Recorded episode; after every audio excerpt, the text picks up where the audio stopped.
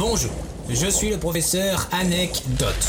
Une équipe de chercheurs surentraînés calcule toutes les semaines les sujets de discussion les plus probables dont vous serez amené à discuter.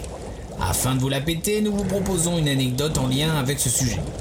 Sur ce, bonne chance.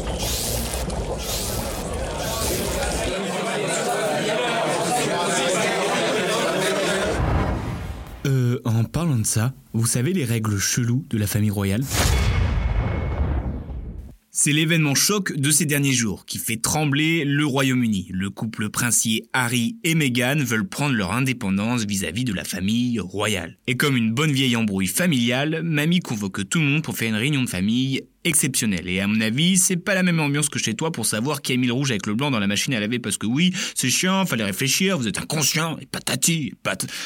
Pardon. Euh, Excusez-moi. Bref, suite à cette réunion, même Elisabeth II a été plutôt cool et soutient la décision du couple. Je me suis donc perdu à faire des recherches sur cette famille et plus mes recherches avançaient, plus je comprends le choix de Harry et Meghan. En effet, il existe beaucoup de règles bien cheloues. Par exemple, lors d'un repas royal, quand la reine a fini son assiette, tu as tout simplement interdiction de toucher la tienne. Elle a fini, c'est fini. Point barre. Autre règle bien chiante pour les amoureux du Monopoly, il est interdit de jouer à ce jeu.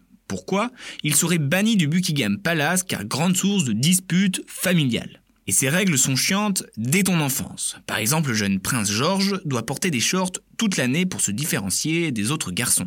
Côté négatif, l'hiver, tu t'écailles. Côté positif, ça aurait pu être pire, genre des crocs.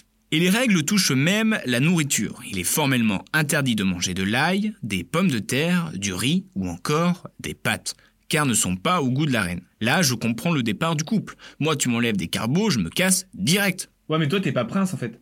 Ouais. Non, puis même, c'est dangereux d'être dans la famille royale. Imagine t'es en retard pour l'école et du coup, c'est ta grand-mère qui doit t'emmener. Eh bah, tu risques ta vie car c'est la seule personne qui a le droit de conduire sans permis. Et ça, ce ne sont que des règles parmi tant d'autres, on peut donc comprendre le fait de vouloir s'éloigner de tous ces codes et obligations.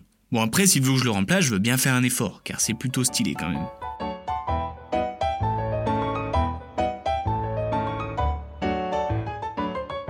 Bien joué, trou de balle. Merci, sœur.